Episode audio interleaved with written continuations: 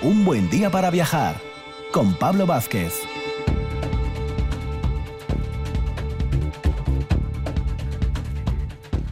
Buenos días Asturias. Y por fin llegó el viernes. Así, aquí, a RPA, un buen día para viajar. Ya sabéis que siempre os proponemos propuestas, ideas para, moveros a lo largo y ancho de Asturias y en este caso hoy también, una vez más, fuera de, Asturias.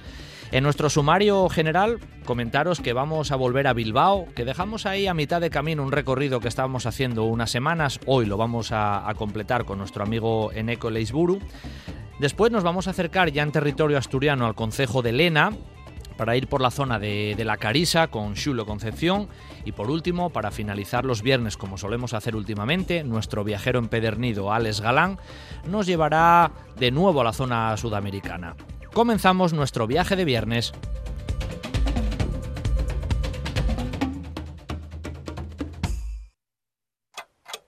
...24 horas al día. RPA, la radio a todas horas. En Sales, Colunga, Sidra Crespo y su mejor propuesta, Sidra El Sueve. Visitas guiadas a nuestro Yagar, bodega tradicional donde podrás degustar nuestras últimas propuestas. Espichas con el sabor y el ambiente de un auténtico Yagar.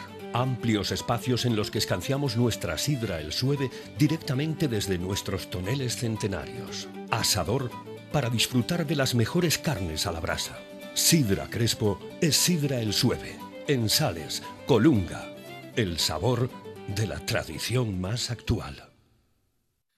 ¿Le apetece visitar los lagos de Covadonga este fin de semana? No lo dude, suba en taxi con Taxitour. La mejor opción es Taxitour. El horno del banco de Marcela Gutiérrez García, en la calle Gijón número 14. Les marañueles de toda la vida. Todo, todo artesano, casero y riquísimo. Un horno como los que ya no quedan. El horno del Luanco, calle Gijón 14, Luanco, las mejores luanquinas del país. Un buen día para viajar con Pablo Vázquez en RPA.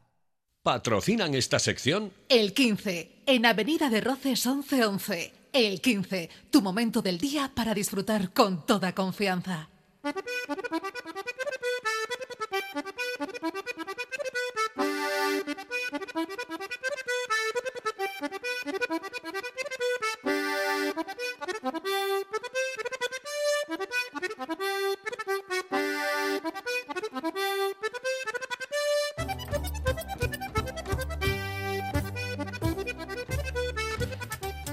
Salimos en nuestro primer contacto, en este caso viajero de la mañana del viernes, fuera del territorio regional para acercarnos una vez más la zona de Euskadi, del País Vasco, a la provincia de, Vizcaya, porque hace unas semanas dejaba, como decía en el sumario, pendiente una parte de un recorrido que estábamos haciendo pelín diferente a lo que se suele visitar tal vez en el centro mismo del núcleo, bueno, del núcleo antiguo de, la capital vizcaína, de la ciudad de Bilbao, la zona de la Gran Vía, López de Aro y demás.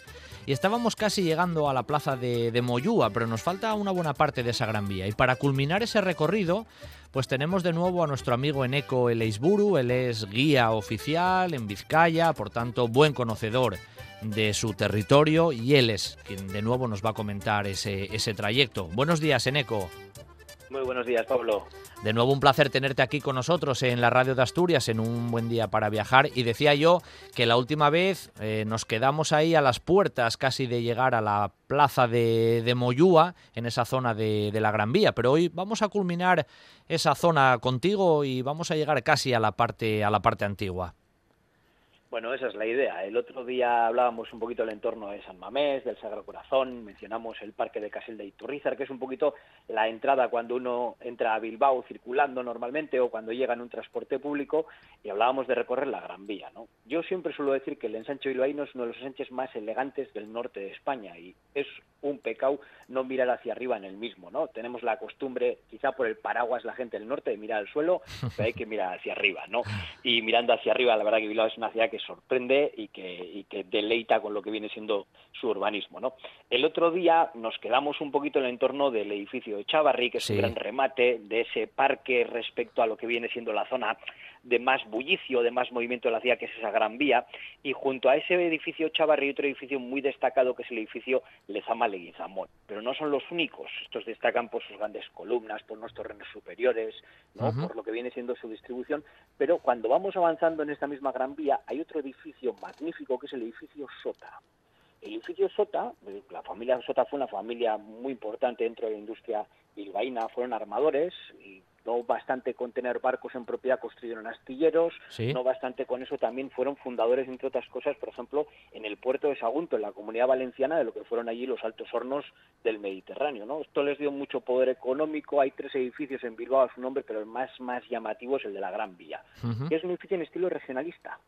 Es un edificio completamente trabajado en sillería, pero que aúna lo que viene siendo esa elegancia de lo que de, los edificios del principio del 20 con ese estilo regionalista que nos quiere evocar un poquito al pueblo, a la zona rural, al caserío tradicional, ¿no? Y destaca muchísimo toda la ornamentación en piedra que tiene, son tres fachadas, hay incluso en la parte superior una galería completamente construida en piedra, ¿no? Un edificio que además dice mucho de Bilbao, porque tiene tres portales y en esos tres portales se lee Indachu Goicoa, Indachu Erdikoa y Indachu Becoa.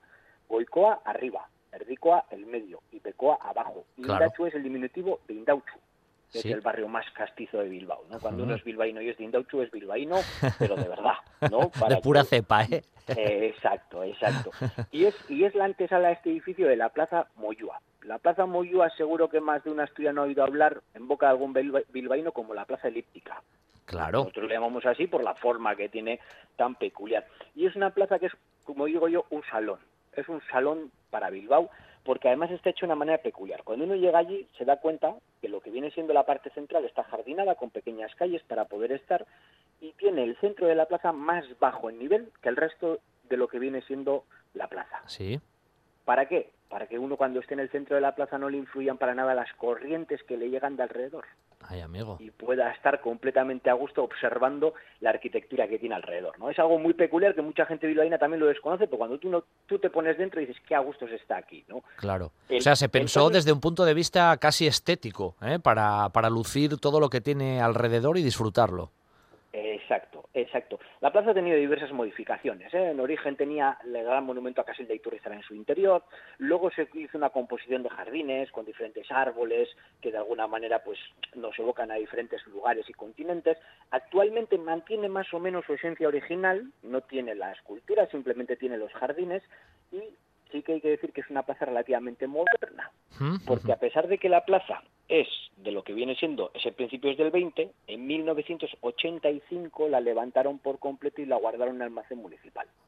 algunos se preguntarán, ¿para qué guardaron una plaza en el almacén municipal? Para hacer la excavación del metro bilbaíno. Claro, ahí fue el corazón de la obra en Bilbao y una vez que se terminó el metro se volvió a levantar la plaza en lo que era su estado original. Eso sí, perdimos un metro de diámetro porque se amplió un poquito las aceras exteriores, por lo cual dentro perdimos un metro de diámetro, pero sigue siendo ese corazón en el que al bilbaíno le gusta estar. Oye, Neco, ¿y quién era, quién era el personaje que le da nombre a esa plaza elíptica, a esa plaza de Moyúa?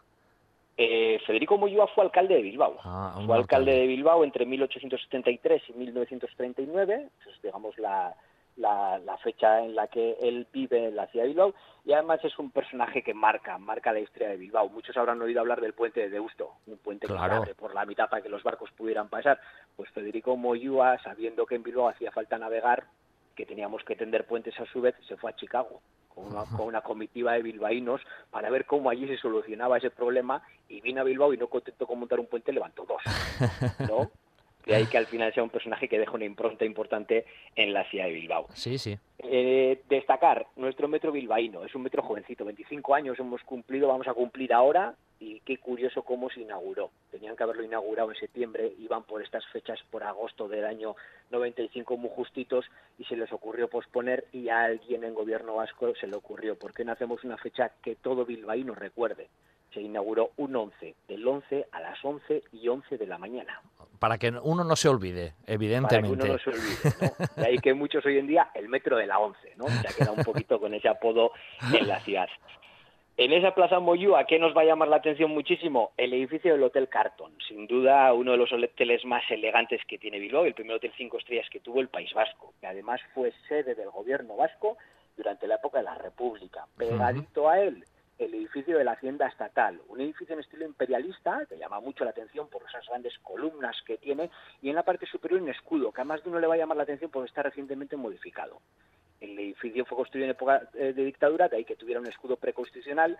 Se ha modificado actualmente y se ha modificado porque es un edificio muy grande en el que apenas hay actualmente pocos funcionarios trabajando, por lo cual van a vender el edificio, de ahí que se hiciera esa pequeña modificación, ya que lo que es al final todo el trabajo administrativo de lo que es al final la administración del Estado se va a llevar a la antigua aduana que, tenía la ciudad de Bilbao. Sí, sí. También nos va a llamar la atención el edificio de la Aurora, que este es más moderno, este es de los años 70, pero siempre ha sido un edificio, digamos, eh, llamativo en lo administrativo, en las oficinas de la ciudad de Bilbao. Y hay un edificio que a todo el mundo le vuelve loco cuando lo mira.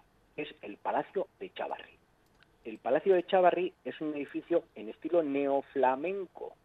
No tiene nada que ver con nuestra arquitectura, sino con la del norte de Europa. Y llama la atención mucho porque tiene piedra roja, verde y amarilla en su fachada y el tejado negro de pizarra.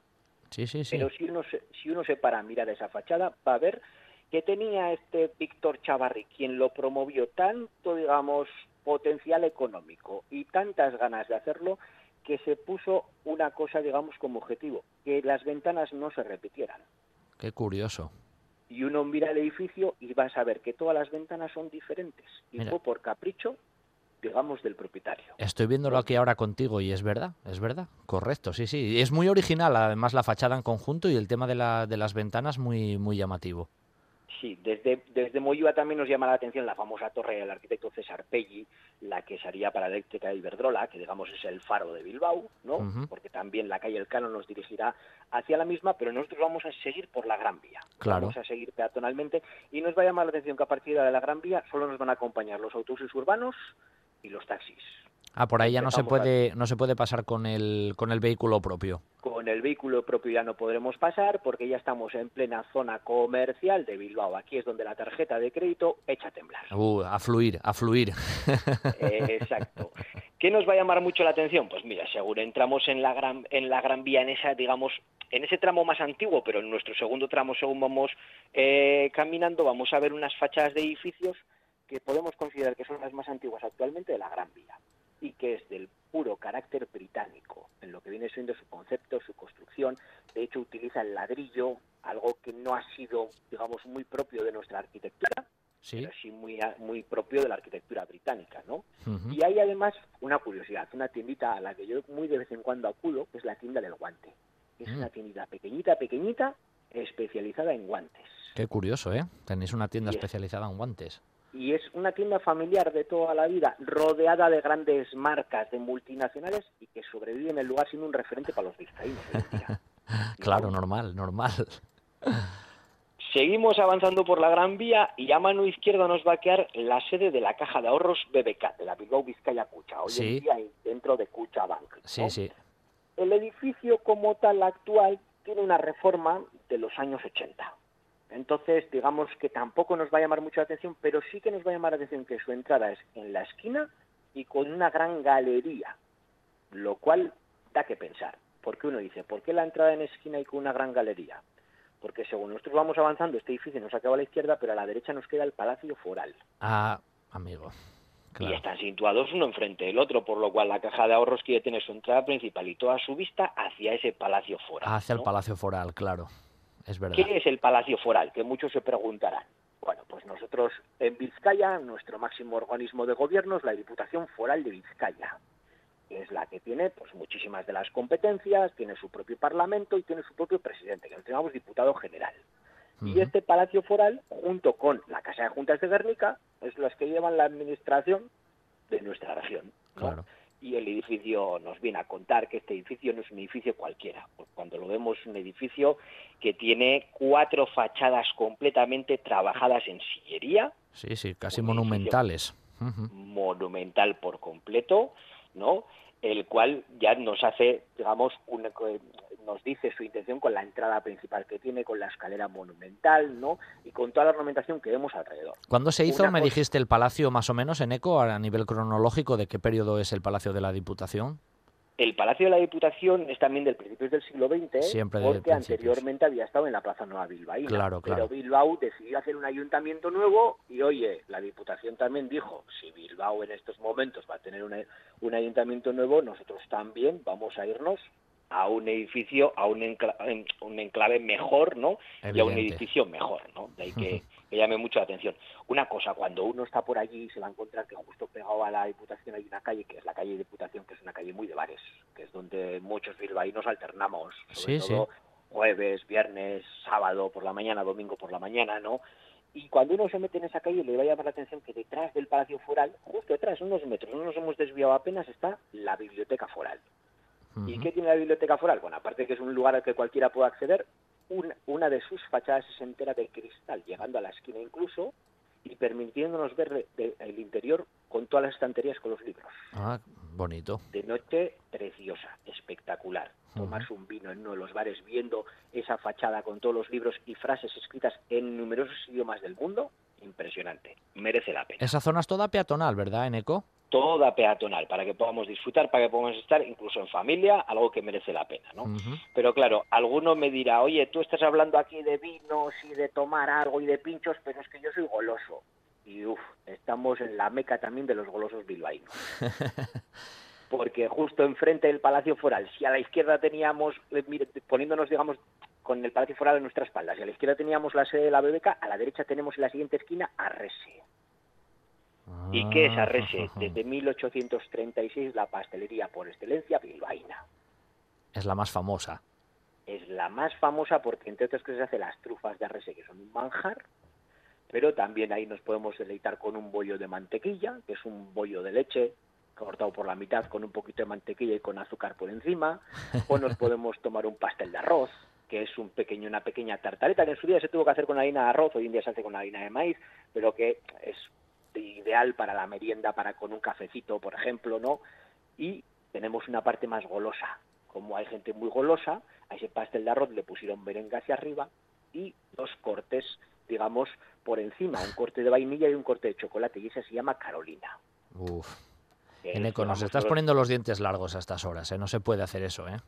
También os diré que Carolina estaba soltera y como estaba soltera le hicieron en, esta pastelería Arrese hace unos 10 años le hicieron un marido y este marido se llama Forofogoitia. Uy, eso es más difícil de decir, ¿eh? ¿Y quién es Forofogoitia? Pues es una Carolina pero con corte de fresa, de tal manera que va vestido como el Athletic, lleva chapela y el escudo del Athletic en el pecho, ¿no? Se sale, muy bueno, muy bueno, muy buena idea. Bueno, cuando hemos pasado a Rese ya nos estamos metiendo en el corazón comercial comercial de la como quien dice, dejamos las principales marcas comerciales a izquierda y a derecha que las vamos viendo y nos vamos a dar con el edificio del BBVA, que llama mucho la atención porque ese edificio en origen no era el edificio del BBVA, sino que era el edificio del Banco Vizcaya. Claro. Pero ya sabemos que Banco Bilbao y Banco Vizcaya se fusionaron y llamará mucho la atención por las grandes columnas de estilo corintio que tiene y porque en la esquina tendrá lo que viene siendo la entrada principal y sobre la entrada principal tendrá al dios Mercurio, que llama mucho, mucho la atención. Junto a este edificio del BBVA nos vamos a encontrar con la sede de Banco de España, una sede que hasta hace no mucho estuvo en activo como todas las sedes de Banco de España que había a lo largo de diversas capitales de España. ¿no? El caso es que esta sí que tuvo algo, digamos, diferente a las demás en Bilbao había tanto movimiento económico entre finales del 19 y principios del 20 que se emitió moneda y timbre desde la sede bilbaína. Algo que llama mucho la atención. Y justo enfrente de Banco de España, el corte inglés. Sí, que no podía faltar. De todas maneras, en Eco te iba a decir que esa, toda esa zona que nos acabas de hacer, desde un poquito antes de Moyúa hasta ese punto donde estamos, entre familias nobles, em, comercios de, de tradición, y entidades bancarias, incluso políticas, eh, se concentra prácticamente ahí todo ese organigrama que nos venías a comentar de lo que es el Bilbao moderno. Y nos quedan 30 segundos, así que resume un poquito más esa parte final que nos querías comentar hoy, Eneco. No, pues ya estamos en la zona del corte inglés, nos vamos a ver con Banco Santander y con lo que viene siendo la plaza circular. Ah, la plaza circular, claro ya el corazón que nos adentra al casco viejo bilbaíno y que nos lleva a través de la calle Navarra al Arenal y a, la otra parte más antigua de la ciudad. Sí, que desde ahí casi ya pasando el puente del Arenal ya está el Teatro Arriaga, pero eso en realidad ya es otra parte de la ciudad, la parte más antigua, y eso, en este caso, lo vamos a hacer otro día. Contigo también, en Eco, ¿eh? Hasta aquí llega nuestro recorrido matinal contigo por Bilbao y repito, te emplazo para una próxima ocasión que no tardará mucho en llegar y ya nos metemos en esas siete calles y demás, ¿vale? De acuerdo. Un abrazo muy fuerte, Neco, y gracias, ¿eh? Venga, gracias a vosotros, un saludo para todos. Hasta luego. Los caserinos en Villaviciosa. Los mejores productos naturales, arroz con leche de vaca y cabra, arroz con leche sin gluten y nuestro ya famoso yogur ecológico bio. Y muy pronto, un nuevo queso azul que te dejará... ¡Mmm, qué rico! Reserva tu visita guiada a nuestra ganadería en loscaserinos.com. Los Caserinos. Que te guste. Ye natural. ¿Le apetece visitar los lagos de Covadonga este fin de semana? No lo dude, suba en taxi con Taxitour. La mejor opción es Taxitour.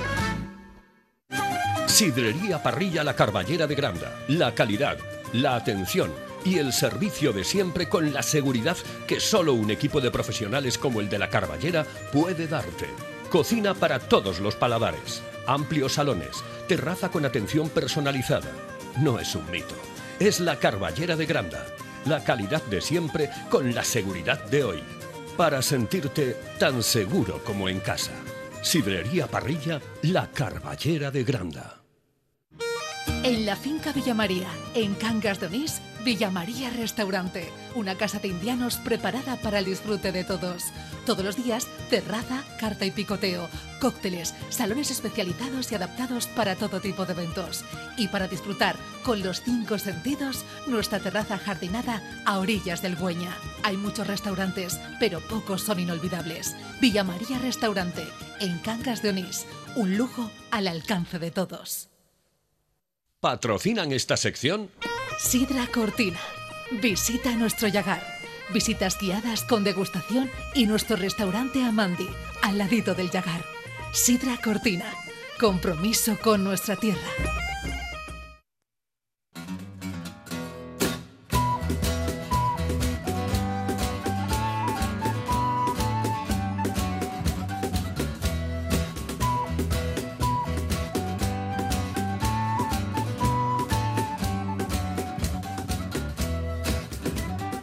Volvemos a territorio regional, volvemos a nuestra Asturias para hacer un recorrido histórico y paisajístico dentro del Concello de Lena.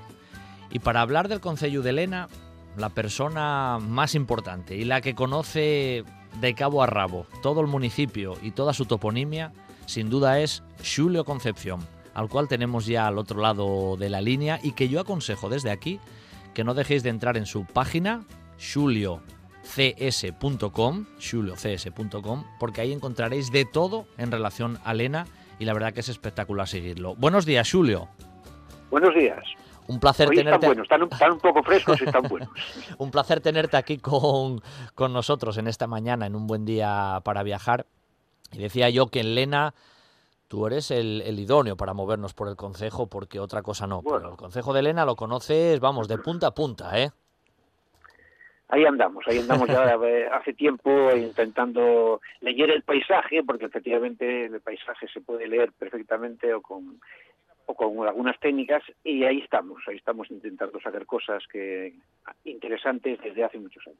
Claro, eso, eso es muy, muy interesante. De todas maneras, Julio, em, te iba a comentar que hoy vamos a hacer uno de esos recorridos, de los muchos que, que tú tienes, además ahí publicados en rutas, de historia, de paisajes, de un montón de cosas en relación con, con Lena, pero que hoy nos íbamos a, nos íbamos a acercar específicamente a, a una de ellas que en este caso mm, mm, sería la zona de la vía de la Carisa, entre, entre Carabanzo y Carraceo, más o menos por ese entorno de la, de la calzada romana, ¿no? Sí. ¿Dónde... Carabanzo, sí, sí. Dime, dime, Chulo, que te, que te corté yo. Carabanzo está al alcance de cualquiera porque pues, se puede entrar lo mismo por eh, la parte de la Poga, por, por Lena, que por Ujo, se entra por Santa Cruz, entonces es un, es un lugar eh, un poco privilegiado en el sentido paisajístico, está ya en el alto, según se llega ya por Ujo, por, Ujo, por la carretera ya ves allí en el alto lo de las casas, muy vistoso, por algo está allí, claro, por algo está allí porque fue una villa, Caravanzo, ¿sabes? ese Caravantius que dice Menéndez Pidal, pues ya fue un personaje romano que se asentó allí, por algo está allí, es más, en Caravanzo tenemos Cimevicha, Cimavicha, o sea que la toponimia falla muy mal. Es decir, cuando hay un sitio que se llama Cimavicha es que, o Cimevilla, es que encima eh, está por encima de la villa, es decir, eh, lo que era la villa sería el palacio de hoy, el palacio famoso de los Paes, o la plaza aquella, sido uno de aquellos interesantes y buenos que todavía se conservan en Carabanzo, que sigue muy poblado además. Entonces fue una villa, la villa de Carabanchos, parece ser. Claro, y desde, desde esa población, desde Carabanzo, ¿la ruta por dónde nos lleva más o menos? Guíanos ahí, aunque sea virtualmente a través de la radio, Julio. Eh, aparece, vamos, además cualquier vecino ya, ya, te informa, ¿no?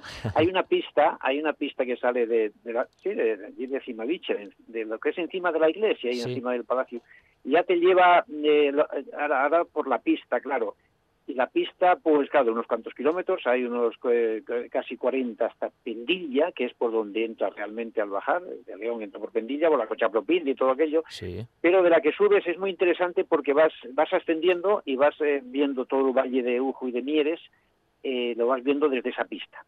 Esa pista, eh, claro, como siempre, todas las monedas eh, tienen dos caras, esa pista tapó eh, gran parte es una pena de lo que es la calzada romana, en Pedrara. Mm. Queda arriba, por ahí por Casomero, hay unos cuantos metros todavía que se ve eh, lo que es la pedrera. Hay que meterse allí por alguna barcia, pero es preciosa. Es Claro. una, era un trozo de pedreras grandes de la calzada, estaban empedradas.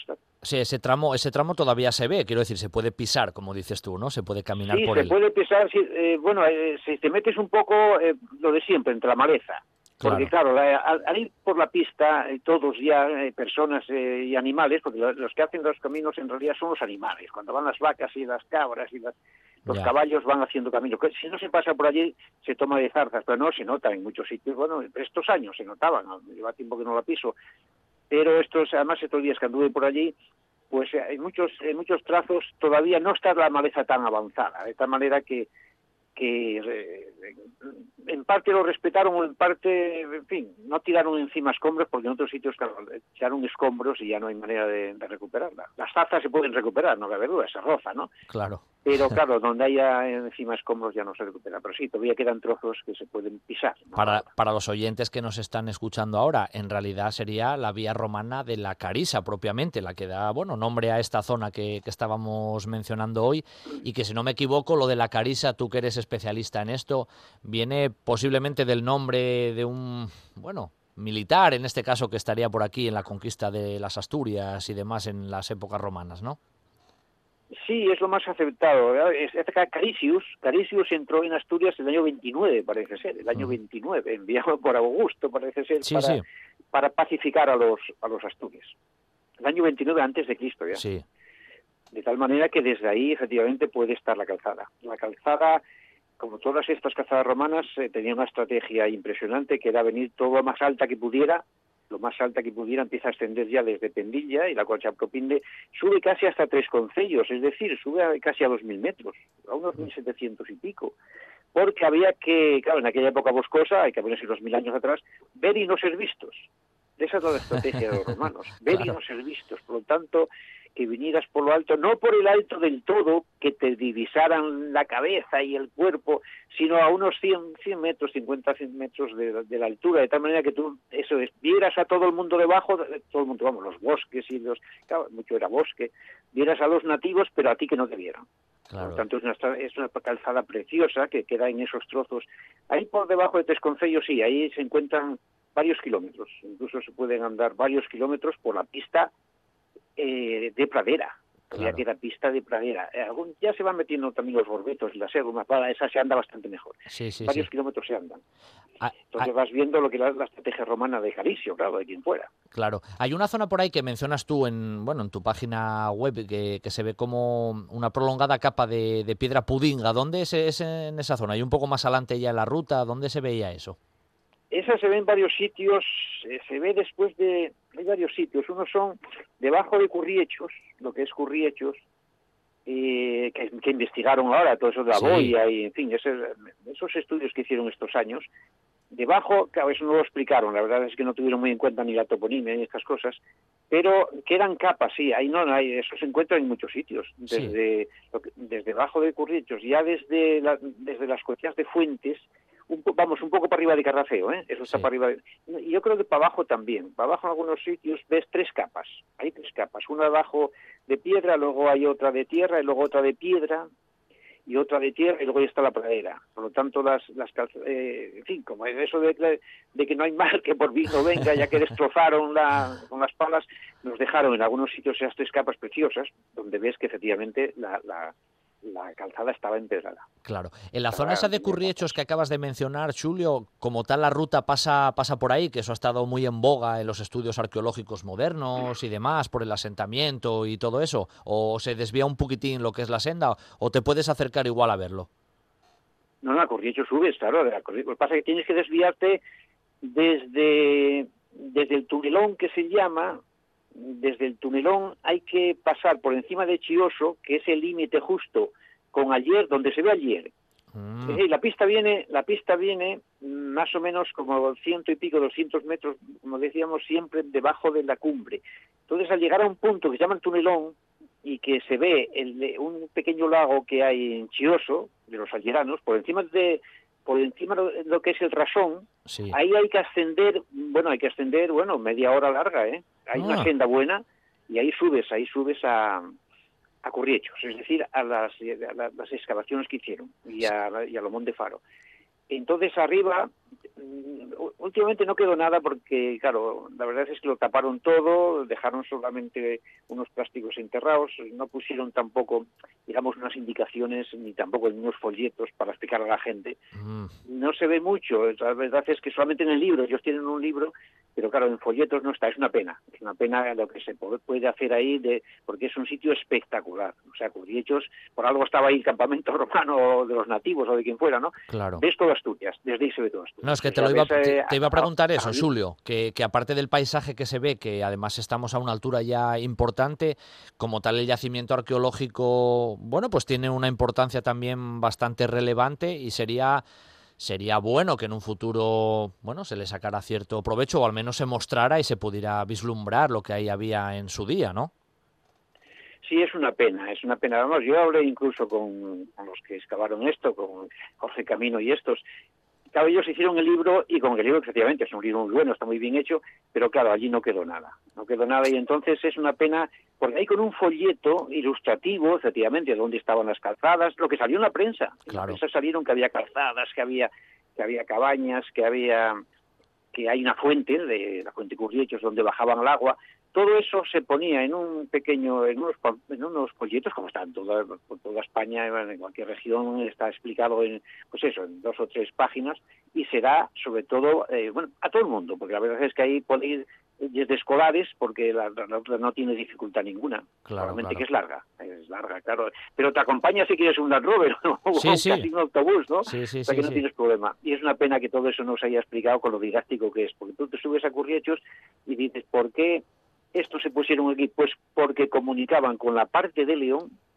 y comunicaban con la parte de allí, se ven los picos de Europa, se ve toda la parte de, de, de, Somiedo, de, yo creo que se ve hasta el final, se, un día claro, bueno, se ve hasta Chichón, por supuesto, claro. claro, Y, y, desde un día claro, pues ves hasta, hasta yo creo que hasta la parte de Ibias y de los montes aquellos de... vislumbraban el territorio de los Astures 100% prácticamente, tenían un control casi absoluto desde ese punto, evidentemente, claro que tenía su... Bueno, y además, eh, claro, tiene otra característica, que tú, ahí está Curriechos, pero luego eh, Curriechos conecta con otra serie de picos de todo el Concello Lena y en realidad hasta Xixón, que, que también llevan nombres parecidos, con Corros, con el Castichu, porque si desde un punto, por ejemplo desde Curriechos, no se ve Villayana, hay un punto, hay, hay un intermedio alto que comunica con Curriechos y ese intermedio a su vez comunica con otro más bajo que está en Villayana. Y lo mismo para el Valle del Huerna, comunica con el Valle del Huerna tú no ves el Valle de Luerna, pero ves, por ejemplo, el Curucho encima de, de, fin, de Vendueños y por ahí, que a su vez comunica con el Valle de Luerna, por lo tanto, indirectamente se comunica. Es impresionante la, conexión por los nombres, ¿eh? Claro, claro, claro, claro. Nos quedan, nada, un, tres minutinos. Quería preguntarte por un par de cosines más que hay en esa, en esa ruta, porque todo es imposible desgranarlo en tan pocos minutos. Hablas también de una referencia a los fósiles de espinas y también al dolmen de, de Padrún en esa, en esa misma ruta, ¿no? Un poco más apartado eso es Una joya el documento de Padrón está estudiado, eh, vamos, está documentado eh, por los en varios estudios y últimamente en un libro que hicimos de ayer, eh, Joaquín Fernández, que se murió, ahí aparece también. Creo que también Jorge Camino me parece que tiene que estudiar. Ellos llaman el cementerio de Carabanés, porque efectivamente son tres grandes piedras, pero vamos, como de varios, varios metros cuadrados, muy gruesas, tiradas en suelo y alguna entre la maleza, que eso sí que tiene un valor que se podría poner en algún folleto, sobre todo didáctico. Porque a veces los guajes dicen, pero ¿dónde está, el, no sé, los, megalitos y, el neolítico? Pues a lo mejor está aquí, lo tienes ahí encima de encima del muñón de espinas, en, o sea, encima de espinas ahí en, eh, el cementerio de, de, Carabanés o en fin, el dolmen de Padrón que decimos en, Lena, ¿no? Por lo tanto, eh, la historia está ahí al alcance de cualquiera, de pequeños o de mayores. Sí, eso está. Oye, la ruta más o menos en distancia, ¿cuánto podría ser más o menos, Julio? No, en distancia, cuidado, hay que medirla bien, ¿eh? porque distancia desde, desde Carabanzo hasta Pendilla, pues hay unos 40 y, entre 42, 45 kilómetros, depende si vas un poco más por bajo, un poco por las cumbres, yo tengo ido por las cumbres, hay 40 y pico kilómetros, o sea que en un día ah. imposible. ¿eh? No, no, claro, claro. Eh, lo que, lo que se hace es eh, que está muy bien en Carraceo, por eso yo he vivido en Carraceo, porque en Carraceo si haces, no, eh, bueno, aparte de que había, hubo siempre bares, un par de bares en Carraceo y en Chamargallana, creo que hay ahora, y vamos con, para comer y yo no sé si para dormir había, por lo tanto, ahí vendrá todo más haces, bueno, tienda campaña, uno bueno, Exactamente, eso, eso. Porque para dos días, para dos días bien, pero para uno no, cuidado, que yo, intenté hacerlo una vez con uno y bueno, uno vino y sangraba por los pies. O sea, cuidadito con esas cosas que hay que calcular, eso, sobre todo si va, que luego hay los accidentes que tenemos ahora. Exactamente, no, no. Eso hay que medirlo bien por si acaso, si hay que hacerlo en dos o tres días, pues se hacen dos o tres días. Pero bueno, de todas maneras, hoy hicimos un, un pequeño cachín de, de algunos de esos tramos tan espectaculares y demás que en una próxima ocasión volveremos a esa zona, Julio, y volveremos contigo porque, bueno, porque merece la pena escucharte a ti, ya que tú conoces muy bien toda, toda esa zona. Y nada, te, invito a que dentro de muy poco volvamos a hablar y comentemos más cosas de Elena y de esta, y de esta misma ruta. Así que muchas gracias, ¿eh, Julio? Pues gracias a ti y a vosotros, que me, alegro que tengáis tanto interés por estas cosas. Eso es. Un, abrazo y hasta muy pronto. Igualmente. En Sales, Colunga, Sidra Crespo y su mejor propuesta, Sidra el Sueve. Visitas guiadas a nuestro Yagar, bodega tradicional donde podrás degustar nuestras últimas propuestas. Espichas con el sabor y el ambiente de un auténtico Yagar.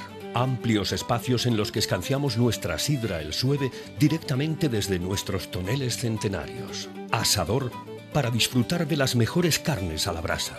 Sidra Crespo es sidra el sueve en Sales, Colunga, el sabor de la tradición más actual. El horno del banco de Marcela Gutiérrez García, en la calle Gijón número 14. Les Marañueles de toda la vida. Todo, todo artesano, casero y riquísimo. Un horno como los que ya no quedan. El horno del banco, calle Gijón 14, Luanco, las mejores luanquinas del país. Los caserinos en Villaviciosa. Los mejores productos naturales, arroz con leche de vaca y cabra, arroz con leche sin gluten y nuestro ya famoso yogur ecológico bio. Y muy pronto, un nuevo queso azul que te dejará... ¡Mmm, qué rico! Reserva tu visita guiada a nuestra ganadería en loscaserinos.com. Los Caserinos. Que te guste. Ye natural. Si tú estás conmigo, en el área residencial de Nuevo Roces, Café para el 15. Gran variedad de desayunos, menú del día, una amplia carta de cervezas y los fines de semana, el mejor ambiente de copas. Vive los mejores eventos deportivos con nuestras siete pantallas gigantes. Y por supuesto, con todas las medidas de seguridad para que solo te preocupes de disfrutar. Avenida de Roces 1111 en el área residencial. Te esperamos en el 15. Sidra Cortina, en Amandi. Una propuesta gastronómica para vivir el mundo de la sidra y conocer todos sus secretos. Nuestro Yagar, con visitas guiadas y degustación, donde podrás conocer todo el proceso de elaboración de nuestros mejores productos. Y el gran restaurante Amandi, pegadito al Yagar. Sidra Cortina, compromiso con nuestra tierra. Un buen día para viajar con Pablo Vázquez.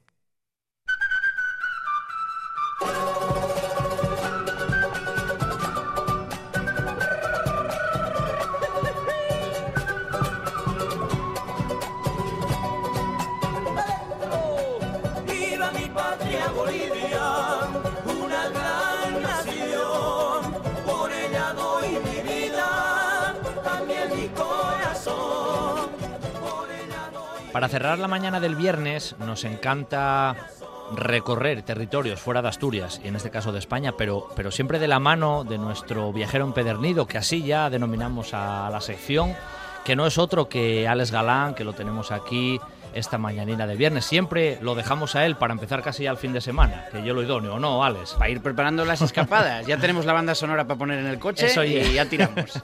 Bueno, Alex, las do- los dos viernes pasados hicimos la V ahí famosa norte-sur, sur-norte en territorio argentino y dejábamos el recorrido prácticamente ahí en una zona fronteriza, que es donde vamos casi a retomar, pero ya cambiamos de país. Exactamente, estamos en la frontera con Bolivia. Eh, como decías, la semana pasada partíamos del punto más al sur de Argentina, empezamos a subir por los Andes, pero los Andes continúan en, en Bolivia, no se terminan en Argentina ni en Chile, sino que atraviesan todo el continente sudamericano y tenemos por delante unos cuantos kilómetros en, en el altiplano boliviano. Que de hecho, bueno, lo anticipamos aquí, seguramente nos dé para un par de secciones, no solamente hoy, porque lógicamente sería muy difícil de desgranarlo todo en 14 minutos. ¿eh? Bueno, ¿por dónde empezamos más o menos, Alex? ¿Por dónde nos aconsejas ahí movernos primero en, este- en Pues, esta pues sección? sí, pues como lo vamos a partir, eh, vamos a estar una parte en el altiplano y la semana que viene viajamos a la selva, por esa famosa carretera de la muerte que ya os comentaba Ah. también la semana pasada. Pero esta parte seguimos en, en los Andes, ¿no? Y nos vamos a encontrar eh, un país eh, totalmente plural, es un país muy diferente. Bolivia es de los países más completos de Sudamérica. Hay que pensar que en, en todo el continente latinoamericano solo hay dos países que no tienen acceso al mar, son Bolivia y- y Paraguay. Entonces en Bolivia nos encontramos un aislamiento cultural mucho mayor, al final ya se sabe, ¿no? Si tienes acceso al mar por el puerto, pues, pues Claro. siempre la cultura entra, sale y se mueven más cosas, ¿no? Bolivia está un poco más encerrado en estas montañas y nos vamos a encontrar altitud para que la gente se ponga un poco en, En situación. situación. El Teide, estamos hablando de unos 3.400 metros de altitud. La capital de Bolivia está a 3.500. O sea, ya solo en la capital estás por encima del punto más alto de toda España, ¿no? Eh, Siempre se habla cuando los equipos de fútbol iban a jugar a. Bolivia que siempre tenían que prepararse porque aquello era insufrible. casi. Exactamente. Ahora que se habla tanto de dónde va a ir Messi, Messi no va a ir a Bolivia. No va a Bolivia. Una vez fue a jugar con Argentina a Bolivia y Argentina perdió como, no sé si 5-1 o algo así con Bolivia porque la altitud es verdad que, que se nota. Entonces, claro, Claro, si tú claro. ya en la propia capital estás a casi 4.000 metros de altitud, imagínate el oxígeno, ¿no? Cómo, cómo afecta. Y en esta zona que nos decías ahí de- del altiplano, por donde tú entraste en el país, ¿de qué altura estamos hablando también? Más o menos de esa misma altura. Esta zona hablamos de aproximadamente 3.200, 3.300 metros y empezamos a subir. Y, y el primer punto donde nosotros nos detenemos, entramos en Bolivia en un camión de ganado. Eso ahí eh, sería para poder visualizarlo, ¿no? Es que tú con los camiones... Sí.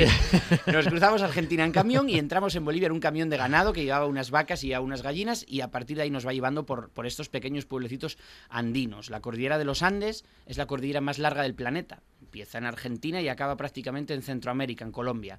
A lo largo de toda esa cordillera se encuentran un montón de países que están enclaustrados ahí en, pequeños valles muy aislados, donde la vida pues, se desarrolla totalmente al margen de, todo lo que conocemos. ¿no? Y uno de esos camiones que iba a una de esas aldeas, pues nos deja en un lugar que se llama Uyuni, y que invito a la gente a que, a que teclee Uyuni con, con Y y con U, porque estamos hablando del mayor desierto de sal de todo el planeta. El Salar de Uyuni es una superficie, 11.000 kilómetros cuadrados aproximadamente, para que se hagan una idea, Asturias tiene 10.000. O sea, es, es un desierto de sal más grande que Asturias y es la mayor reserva de litio del mundo. Todos estos teléfonos que utilizamos, todas esas baterías de litio, pues eh, en Bolivia es donde tienen su base, ¿no? Y nos encontramos un mundo blanco, un mundo totalmente diferente. Además parece que está ahí como en una zona muy de escasas vegetaciones y demás. Nada, es es, como la una absoluta so- nada. Es, es un lugar que, que- que si la gente bichea y busca un poco de, de fotos, se dará cuenta de que a veces el, el agua te hace un efecto extraño, que parece que estás flotando sobre el propio cielo, porque es todo blanco, blanco arriba, blanco abajo, y una pequeña lámina de agua hace que parezca que, que estás haciendo un matrix, que estás flotando, ¿no? O sea, es una sensación súper original y extraña casi, original, ¿no? indescriptible, no hay perspectivas a la hora de hacer una fotografía, a la hora de grabar algo, no tienes ninguna perspectiva de nada. Entonces te das cuenta de que estás en un lugar muy extraño y sobre todo te das cuenta cuando miras al suelo porque te encuentras pequeñas conchas. Y es que todos estos desiertos de sal, si tienen sal, es porque antes eran un océano, eran un mar. Cuando se elevó toda la cordillera, eso quedó en, en la parte alta y aunque es plano, está muy alto. Por eso se llama altiplano, Claro, porque no claro, estamos claro. subiendo cumbres y bajándolas. Estamos en una zona, en una planicie Totalmente que se llana, encuentra pero- a 4.000 metros, pero es totalmente llana porque antes era un mar. Por eso tenemos tantas Pero que la extensión de esa zona de sal es impresionante, ya lo decías Sí, tú. O sea, eso se pierde. la- Asturias de punta a punta y, y- y más ancho incluso que Asturias. O sea, que imagínate que, que ahí te puedes perder y, no encontrarte. Ahí esa fue la primera paradina, más o menos, en ese entorno, ¿eh? Sí, esa fue la primera parada y, y ahí empiezas a ver cómo Bolivia tiene un, un- digamos, una historia muy marcada por el, por el mineral, en este caso por la sal, pero si seguimos avanzando llegamos hasta la ciudad de Potosí. Ay, amigo. y la ciudad de Potosí, eh, tenemos que, que hacer un viaje hacia atrás y pensar que todo lo que ocurrió en esta ciudad de Bolivia, en que ahora mismo es un pueblo muy decadente, es lo que hace que Europa ahora mismo sea lo, lo que es. En Potosí, en el año 1500 aproximadamente, 1550, llegamos, bueno, los españoles, después de eh, unos Sí. cuantos años ya por allí, y nos damos cuenta de que hay un, un cerro que se llama el Cerro Rico, que está lleno de oro, que es una auténtica montaña cubierta de oro macizo por dentro. Y empezamos a sacar oro, a sacar oro. De ahí viene el, el término vale un potosí. Vale un potosí. Algo que vale mucho vale un potosí. ¿no? Dices que la ciudad ahora tiene esa sensación de decadencia. Claro, la ciudad ahora eh, demuestra lo que ocurrió. Lo que ocurrió es que todo ese oro se fue sacando, se fue sacando, y en el 1500-1600 Potosí, en medio del altiplano de Bolivia, llegó a ser una de las ciudades del mundo con más concentración de teatros, de prostíbulos, de casinos. O sea, Potosí era Las eh, Vegas. lo más pomposo, era la- Las Vegas latinoamericanas. Sí, sí, sí.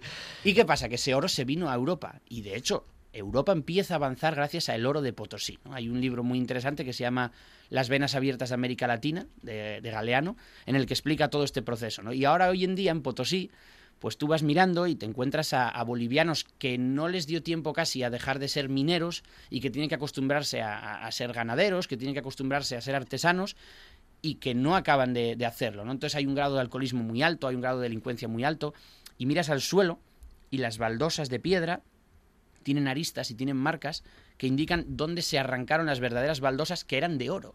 Había tanto oro que el propio suelo de las calles eran láminas de oro, ¿no? Y todas esas láminas se arrancaron y ahora se queda un potosí de piedra y un potosí pues, pues triste y, apagado. Sí, pero eso al final es el reflejo de lo que tú acabas de decir. La, la- la propia historia, el reflejo que dejó en la sociedad tras tantos siglos, eso quedó ahí marcado a fuego. Eso quedó a fuego, eh, tenían eh, farolas de oro donde antes no, o sea, no había nada y tenían allí todo de oro, ¿no? Y, y ahora, hoy en día, pues, pues nosotros tuvimos la suerte de entrar en ese cerro rico a Eso ver te iba a qué decir, es lo se que visita, queda, ¿no? eso se puede ver, ¿no? se Quiero puede decir. visitar. De hecho, hay, hay algunas zonas donde los mineros empiezan a reconvertirse en, en operadores turísticos, entre comillas, ¿no? Y empiezan a llevarte a las galerías, y empiezan a...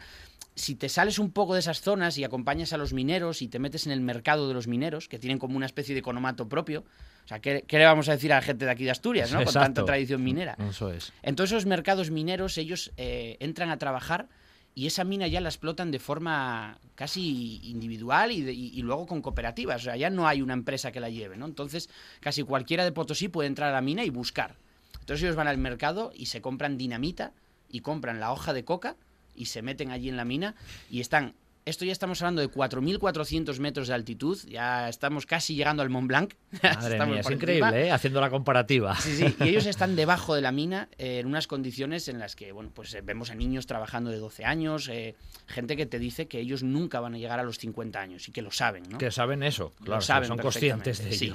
Pero tienen ese orgullo que nosotros conocemos también de, pero soy minero, ¿no? y Ya, ya. no voy a llegar a los 50 años, pero soy minero. Y mi padre era minero, y mi abuelo Mi era minero, y sí. yo soy minero. ¿no? Claro, Entonces, claro, claro. ¿Cuánto tiempo estuviste por ahí por Potosí? Eso lo cogiste un poco más de paso. Potosí estuve unos, yo creo que unos 12 días aproximadamente. o Bueno, que te dio tiempo a conocer Sí, bien la idiosincrasia Sí, del todo el lugar, tramo ¿eh? de Bolivia fueron aproximadamente unos dos meses, un, un poco menos de dos meses, y dio tiempo a conocer Potosí a fondo y a poder hacerse amigo de los mineros, estar en esos mercados Sí, y entender un poco esa cultura. ¿no? Oye, Alex, que te lo dije antes lo de la altura. ¿Tú lo notaste personalmente esa diferencia o menos? ¿Te fuiste adaptando? ¿Cómo fue la cosa? A ver, yo, personal? yo no lo noté mucho, pero sí que es verdad que, que esto tampoco es. eh, no hay una fórmula. Hay gente no a la que le sienta muy vamos. mal. No, ni hace falta estar en forma ni nada. ¿eh? Gente que está en muy baja forma y la altitud no le afecta tanto, y gente que está súper fuerte y, y le se afecta muchísimo. ¿no? Sí, sí, sí. sí. A mí la altitud no, no me suele afectar gran cosa, pero sí que es verdad que si haces la tontería de ponerte a hacer sentadillas, que, que sí que te lo aconsejan los, los bolivianos, haz sentadillas en el suelo y levántate de pronto, ¿no? Cuando te levantas, ostras. Tú, ¿qué aquí pasó aquí? falta oxígeno en la cabeza, ¿no? Es como una, una especie de pequeña borrachera. ¿no? Bueno, y desde Potosí, ¿para dónde tiraste más o menos, Alex? Y desde Potosí eh, nos volvemos, nos vamos un poco de ese mundo tan neandertal y nos acercamos a ese mundo un poco más progresista, ¿no? Y, y- y progresista porque vamos a conocer el lugar donde murió una de las figuras más importantes de, de América Latina, que es el Che Guevara. El Che Guevara muere en el, en el año 59, me parece. No, 69, perdón. Eh, y muere en la selva de, Bolivia, muere en, en la zona de guerrilla de Bolivia. ¿no? Y, y una de las cosas que nos apetecía ver era acercarse a esas poblaciones porque mm, allí sigue manteniéndose la esencia quechua. Pensamos en, bueno, ahora quechua solo es eh, la ropa que llevamos, Sí, ¿no? Pero, eh. pero quechua realmente son las comunidades indígenas que hay en Bolivia. Y en esta zona donde, donde murió el Che, en el pueblecito de la Higuera, ahí se mantiene todavía la esencia quechua de, de verdad, ¿no? Y todavía puedes conocer esa cultura desde de primera mano. Esa zona ya cambia también el paisaje, ya es otra historia, ya no es como venías de a Potosí. cambiar. No, nos bajamos de, de Potosí, imagínense bueno, un mapa, ¿no? Pues nos empezamos a bajar un poco hacia la derecha, hacia el centro, abandonamos un poco altiplano y entramos en, en bosques. Todavía no estamos en selvas, todavía no nos acercamos al Amazonas, pero, pero estamos en bosques.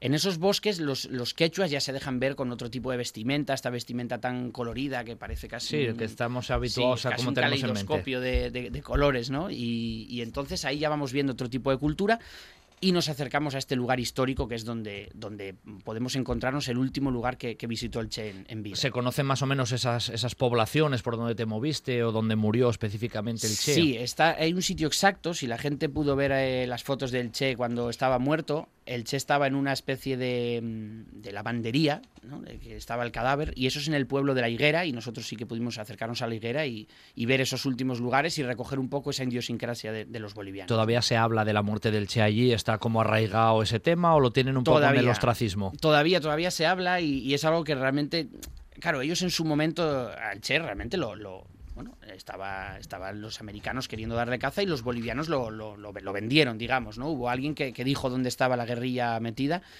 Y ahora pues sí que, bueno, cuando ven que el Che se convirtió en una figura internacional, que tiene un montón de historia, que hay camisetas, que hay gorras, que entonces como, ojo, pues les fastidia haber sido ellos los que tengan el sello de, de los, los que lo vendieron, ¿no? En, Ya, en- ya. en Como que les quedó eso un poco en los Sí, genes grabado, ¿eh? Ellos siempre dicen, ¿por qué no pudo haberlo vendido un argentino? ¿no? Que, que- que sería mucho más de eso. Y dice, "Ah, pues, pues fue aquí en Bolivia. ¿no? Tocó aquí, que se Tocó aquí hacer? en Bolivia. En, en Bolivia, como ya estamos terminando, ¿dónde fue el lugar donde más paraste de, de tiempo? En Bolivia, el lugar donde más tiempo estuvimos parados, eh, lo vamos a contar la semana que viene. Ajá. Porque después de esta parte, después de haber abandonado el altiplano, nos empezamos a acercar peligrosamente a la selva, pero para eso hay que cruzar la carretera de la muerte y eso nos llevaría hacia el Amazonas boliviano. Y en el Amazonas boliviano nos quedamos con una comunidad indígena, pero claro, no podemos contarlo todo No, no, hoy. no, no, no, no, puede hacemos ser. spoiler. Esto Claro. ya el viernes que viene lo contamos en la segunda parte del recorrido. El así viernes que... pastilla antimareo porque la Eso. carretera de la muerte va a tener tela. ¿eh? Y esta vez la vamos a contar a la semana que Seguro, viene. seguro. Bueno, Alex, darte las gracias una vez más que hayas venido y estés con nosotros aquí.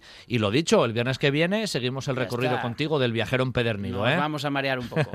Gracias. A vosotros.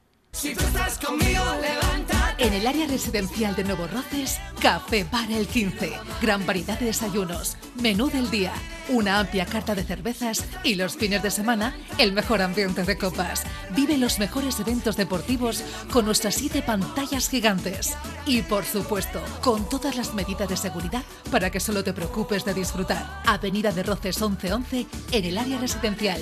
Te esperamos en el 15. Sidrería Parrilla La Carballera de Granda. La calidad, la atención y el servicio de siempre con la seguridad que solo un equipo de profesionales como el de La Carballera puede darte. Cocina para todos los paladares. Amplios salones. Terraza con atención personalizada. No es un mito. Es La Carballera de Granda. La calidad de siempre con la seguridad de hoy. Para sentirte tan seguro como en casa. Sidrería Parrilla La Carballera de Granda. En la finca Villamaría, en Cangas de Onís, Villamaría Restaurante, una casa de indianos preparada para el disfrute de todos. Todos los días, terraza, carta y picoteo, cócteles, salones especializados y adaptados para todo tipo de eventos. Y para disfrutar con los cinco sentidos, nuestra terraza jardinada a orillas del Güeña. Hay muchos restaurantes, pero pocos son inolvidables. Villamaría Restaurante, en Cangas de Onís, un lujo al alcance de todos. Sidra Cortina, en Amandi. Una propuesta gastronómica para vivir el mundo de la sidra y conocer todos sus secretos. Nuestro Yagar, con visitas guiadas y degustación, donde podrás conocer todo el proceso de elaboración de nuestros mejores productos. Y el gran restaurante Amandi, pegadito al Yagar. Sidra Cortina, compromiso con nuestra tierra. Un buen día para viajar con Pablo Vázquez en RPA.